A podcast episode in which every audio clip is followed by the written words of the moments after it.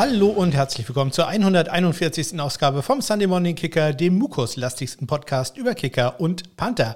Mein Name ist Ole und äh, es wird eine sehr kurze Folge werden. Das liegt nicht nur daran, dass wir ja nur zwei Spiele zu besprechen haben. Nein, äh, ihr hört es wahrscheinlich auch. Ich bin etwas äh, kränklich. Erst hat es meine Frau erwischt und äh, jetzt in den letzten äh, zwei Tagen auch mich. Und äh, ich fürchte, ich werde da auch noch ein bisschen dran laborieren. Deswegen bin ich ganz froh, dass es gar nicht so viel zu erzählen gibt. Eine Sache, die diese Krankheit allerdings zur Folge hatte, war, dass äh, meine Frau und ich relativ viel Fernsehen gesehen haben. Natürlich auch viel Football. Meine Frau war sehr nervös äh, vor dem Championship Sunday und ihr ist dabei aufgefallen, dass das in der nächsten Saison so nicht weitergehen kann mit uns. Denn äh, wie soll man denn da mehrere Spiele verfolgen, wenn man nur einen Fernseher hat? Mir gefällt die Einstellung. Also ich habe ihr gleich mal das Scott Hansen Setting gezeigt. Äh, ihr kennt das vielleicht, er hat einen riesigen Fernseher bei sich zu Hause und dann an den Seiten noch vier weitere, etwas kleinere. Das war ihr dann doch etwas zu viel. Also, das habe ich jetzt nicht durchgekriegt, aber äh, mal gucken, vielleicht in der nächsten Saison das ist ein zweiter Fernseher. Sie hat schon gesagt, das eine Bild, da könnte auch ein kleiner Monitor hinten. Hm, ja, mir gefällt die Denkweise. Das wäre natürlich äh, ganz großartig, wenn da äh, was passiert, aber ich glaube im Endeffekt äh, ist es nur so, dass ich da vielleicht einen anderen Laptop als den kleinen, den ich im Moment dahin stelle, äh, benutze und mein, weiß nicht, Arbeitslaptop oder so, der irgendwie bisschen größer ist als äh, das 11 Zoll Gerät, was da im Moment steht, äh, worauf ich immer Red Zone gucke. Aber ja, mal sehen. Ich werde euch auf den Laufenden halten. Wenn ihr das äh, explizit wissen wollt oder vielleicht selber Tipps habt, wie ich da einschreiten soll, dann kontaktiert mich doch gerne über die Kontaktmöglichkeiten, die ihr in den Shownotes findet oder aber natürlich über meine Homepage smk-blog.com www.versicherungsmakler.de. So, ja, und auch bei den äh, News und Transaktionen, da gibt es nicht besonders viel. Also es wird heute schwer, zehn Minuten voll zu kriegen. Aber mal gucken, ob wir das schaffen. Aber wir steigen mal ein, mal gucken, wer wo gelandet ist oder wo jetzt nicht mehr ist.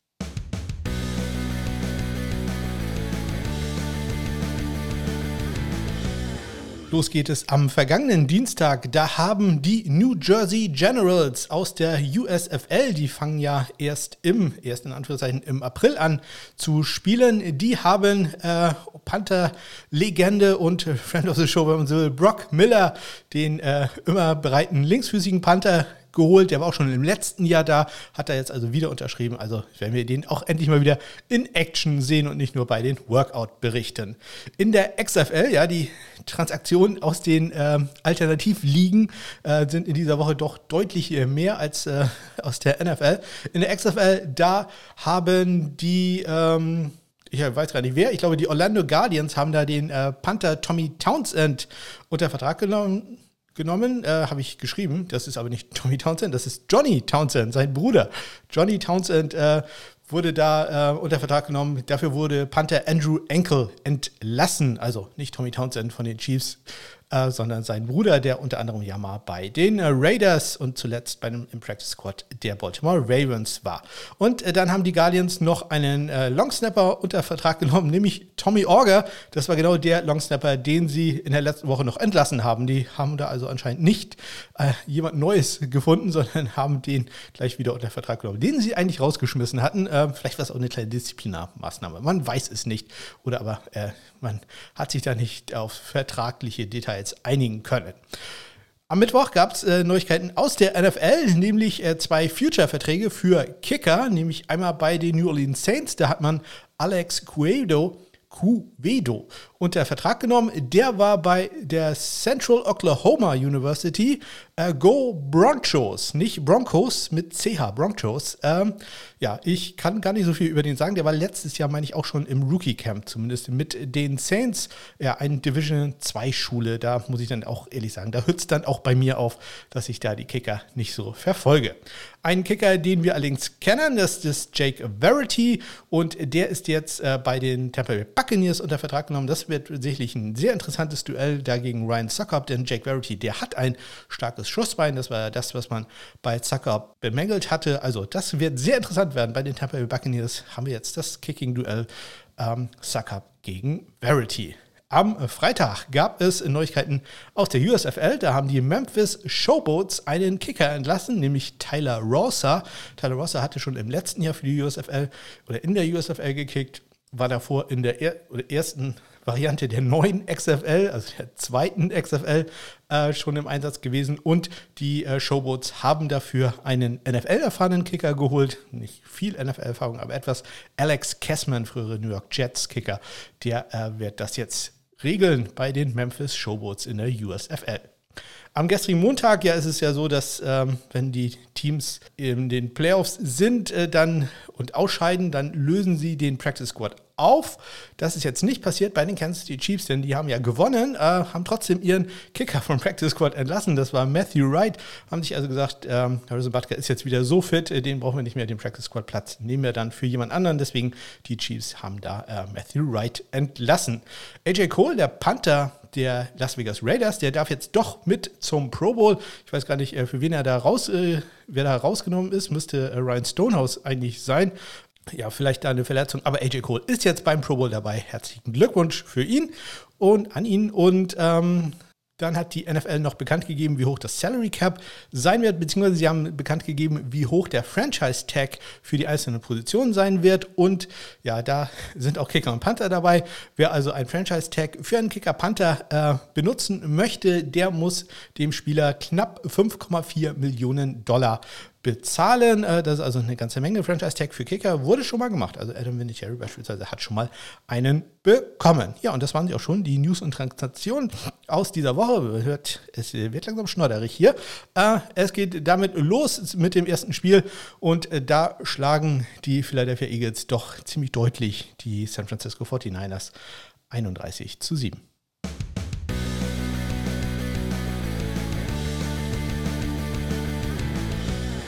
Ja, Special Teams mäßig das Interessanteste wahrscheinlich, äh, dass es ein Roughing the Kicker gab in diesem Spiel. Brett Kern, der jetzt also in seinem äh, ersten Super Bowl spielen wird.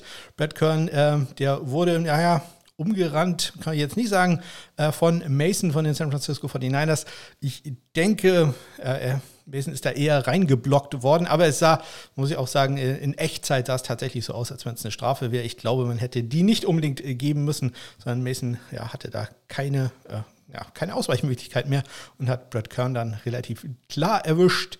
Ähm, da, also wenn man da eine Flagge wirft, dann muss es auch Roughing the Kicker sein und äh, gab dementsprechend ein First Down gegen äh, Philadelphia. Besonders unglücklich, das war ein Vierter und Sechs. Also selbst ein Running into the Kicker hätte da dann nicht äh, gereicht, aber ja, er hat ihn leider an beiden Beinen erwischt und das ist dann ja das äh, Signal, dass es ein Roughing the Kicker gibt. Da muss immer das äh, Standbein involviert sein.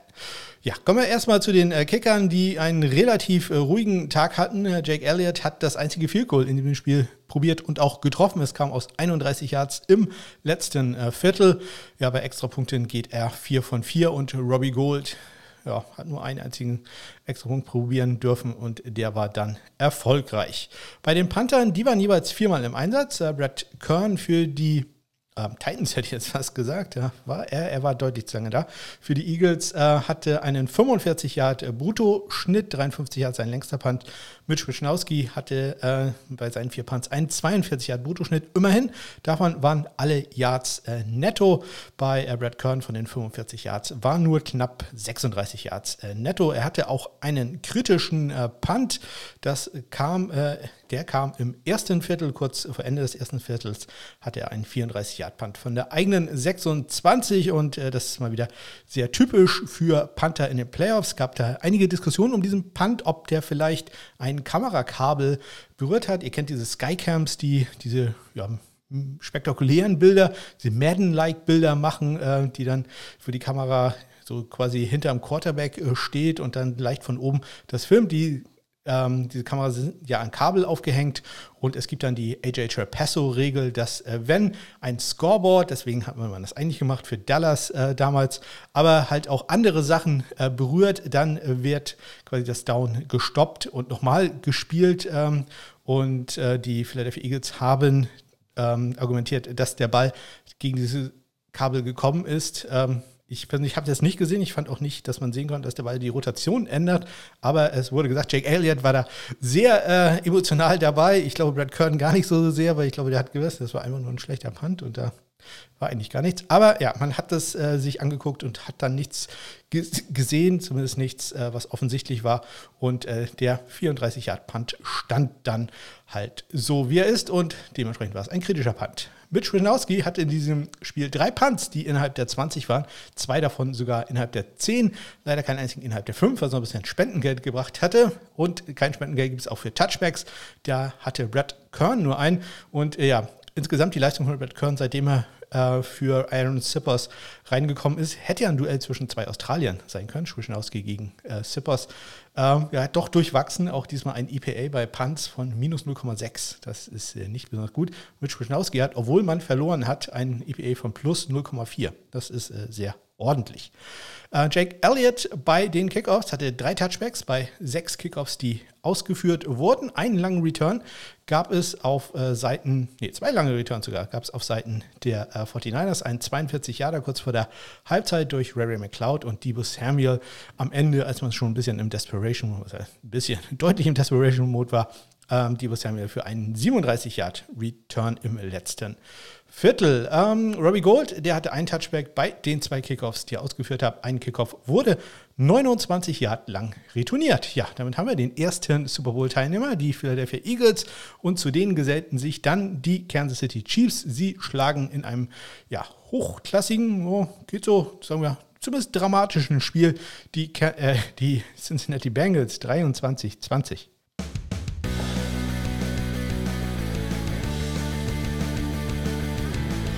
Ja, in diesem Spiel gab es dann aber endlich mal ordentlich äh, vier Goals und äh, es war dann auch am Ende ein Field Goal, welches das Spiel entschieden hat. Vorher hatten jeweils Harrison Butker und Evan McPherson zwei Field Goals probiert, die jeweils erfolgreich waren. Butker im ersten Viertel äh, aus 43 Yards und dann mit dem ersten Spielzug des zweiten Viertels aus 24 Yards und Evan McPherson dann danach aus 30 Yards und mit der Halbzeitsirene aus 23 Yards. Das äh, Ganze war dann aber Makulatur, denn am Ende sollte es Harrison Butker sein, der antrat, nachdem äh, die Chiefs den Ball in Vielgurreichweite mit freundlicher Unterstützung der Bengals äh, gebracht haben. Aus 45 Yards äh, trat er an und äh, das hören wir uns doch natürlich auch mal an.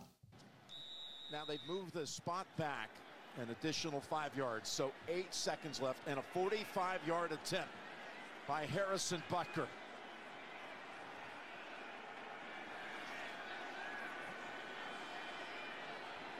Here's Butker. From 45 yards. All the way. It's good. Ja, aus 45, der Ball ist gut. Allerdings muss man auch sagen, ähm, für einen Harrison Butker 45 hat viel Goal, war das ganz schön eng. Also das war jetzt äh, kein Kick, wie man ihn sonst kennt von Harrison Butker. Den hat er nicht so richtig gut getroffen. Deswegen äh, hat mich das auch etwas gewundert, dass man Matthew Wright gleich entlassen hat vom Practice Squad. Ich glaube, so ganz fit ist äh, Butker noch nicht. Jay Feely hat das ähm, bei den Kollegen von, wer hat es übertragen, CBS, glaube ich, war es, ähm, äh, erzählt, dass ähm, ja die Offseason für den sehr wichtig sein wird. Äh, da wird er sehr viel äh, Zeit brauchen, auch Ruhe brauchen, äh, den Knöchel da wieder fit zu bekommen. Und ähm, ja, das wird also sehr interessant sein, wie das da weitergeht mit Harrison Butker. Denn ähm, auch wenn er dann mal gespielt hat, ob er da jetzt fit war oder nicht, so ganz perfekt war das ja alles nicht, was wir da hatten von ihm. Ähm, deswegen kann ich mir schon vorstellen, dass es ein bisschen Dis Diskussion wird, geben wird äh, in Kansas City um die Kicker-Position. Auf der anderen Seite, ich glaube, zwei Drittel aller NFL-Teams wären sehr froh, einen Harrison Butker in ihren Reihen zu haben. Bei den Extrapunkten waren beide perfekt.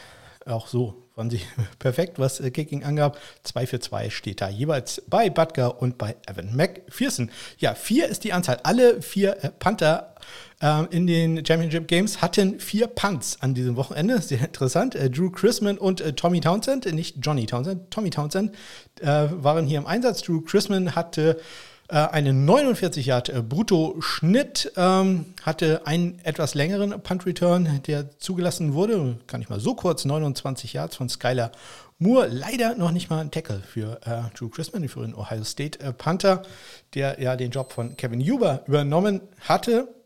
Ähm, er hatte dementsprechend auch einen ja, nicht ganz so überragenden Nettoschnitt von 38,8 Yards. Bei Tommy Townsend ebenfalls halt vier Punts, hatte auch nur brutto 37,8 Yards, was einzig daran lag, dass er relativ kurzes Feld meist hatte. Dementsprechend bringt er auch drei dieser ähm, vier Punts in der 20 unter. Von diesen drei immerhin zwei in die 10 und von diesen zwei immerhin einen in die 5 und zwar ganz exakt an die 5-Yard-Linie. Er hatte dann noch einen Punt an die 6-Yard-Linie, wenn ich mich recht entsinne, der da sehr schön out of bounds gegangen ist. Dementsprechend äh, sein Nettoschnitt, ja, noch ein bisschen geringer, aber wie gesagt, da war halt nicht ganz so viel Platz. 36,5 Yards war da der von Tommy Townsend. Bei den Kickoffs, es gab vier Touchbacks, aber insgesamt zehn Kickoffs, die ausgeführt wurden. Evan McPherson hatte einen. Ähm, der längste Return der Chiefs, äh, 23 Yards lang gewesen. Und Harrison Butker hatte drei Touchbacks bei den sechs Kickoffs, die er ausgeführt hat. Der längste Return der Bengals, 29 Yards. Ja, und das waren sie auch schon, die Spiele äh, an diesem Wochenende, die beiden. Und äh, bevor ich meine Stimme vollends verlässt, da haue ich nochmal ganz kurz die Statistiken zusammen, auch äh, ja, wenn das eigentlich nicht so erwähnenswert ist, aber ich habe es gemacht und deswegen lese ich das jetzt auch vor.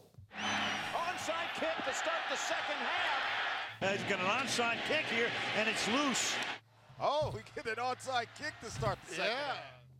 Ja, ein perfektes Wochenende für die Kicker. Natürlich bei etwas äh, begrenzter statistischer Aussagekraft, weil die Sample Size nicht ganz so hoch war. Aber alle sechs Vielkurz, die probiert wurden, waren erfolgreich. Äh, das längste davon, ja, das kam aus 45 Yards, war der Game Winner von Harrison Butker. Im Durchschnitt ein Vielkurz an diesem Wochenende gerade mal 33 Yard lang.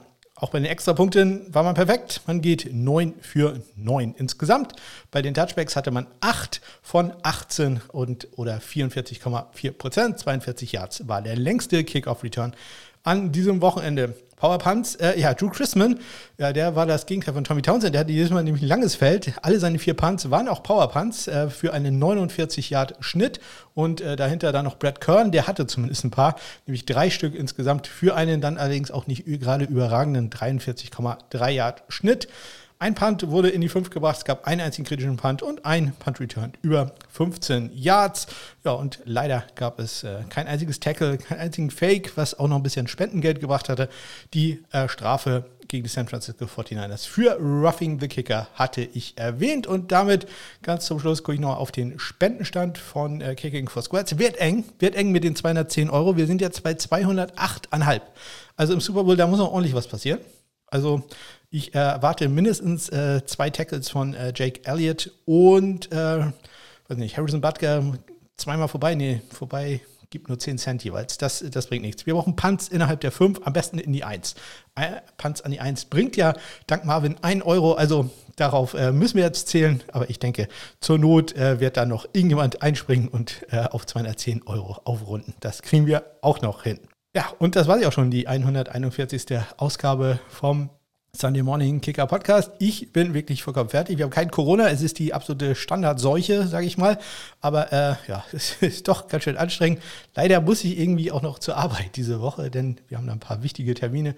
Ja, ich weiß nicht so ganz, wie ich das durchstehen soll. Aber es ist ja zumindest quasi ein freies Wochenende. Da kann man sich äh, absolut entspannen, bevor es dann äh, in die Super Bowl äh, Woche geht. In der nächsten Woche werde ich mal ähm, ein paar Sachen schon mal vorbereiten für die äh, Free Agency. Da gibt es ja auch ganz interessante Sachen. Wenn ihr wollt, könnt ihr in den Shownotes auch auf meine Liste klicken. Da steht irgendwie 2022 Trainingscamp oder so etwas. Da gibt es aber auch einen Reiter schon für 2023. Da könnt ihr schon mal sehen, wer Free Agent ist und sowas alles natürlich für euch einfach vorbereitet. Ja, wenn ihr Lust habt, dann hinterlasst auch, auch gerne mal eine Bewertung in den großen Portalen. Ich habe immer noch keine Ahnung, wie man bei Spotify sehen kann, wie da der Podcast bewertet ist. Ich hoffe, er ist gut bewertet. Sagt mir doch dann bitte Bescheid. Oder natürlich gerne bei iTunes auch äh, ein, zwei nette oder zumindest einigermaßen nette Worte. Da würde ich mich sehr drüber freuen. Und hilft natürlich auch, mein großes Ziel äh, zu erreichen, nämlich, dass äh, jede Woche 100 Leute diesen Podcast runterhören. Das wäre ganz, ganz großartig.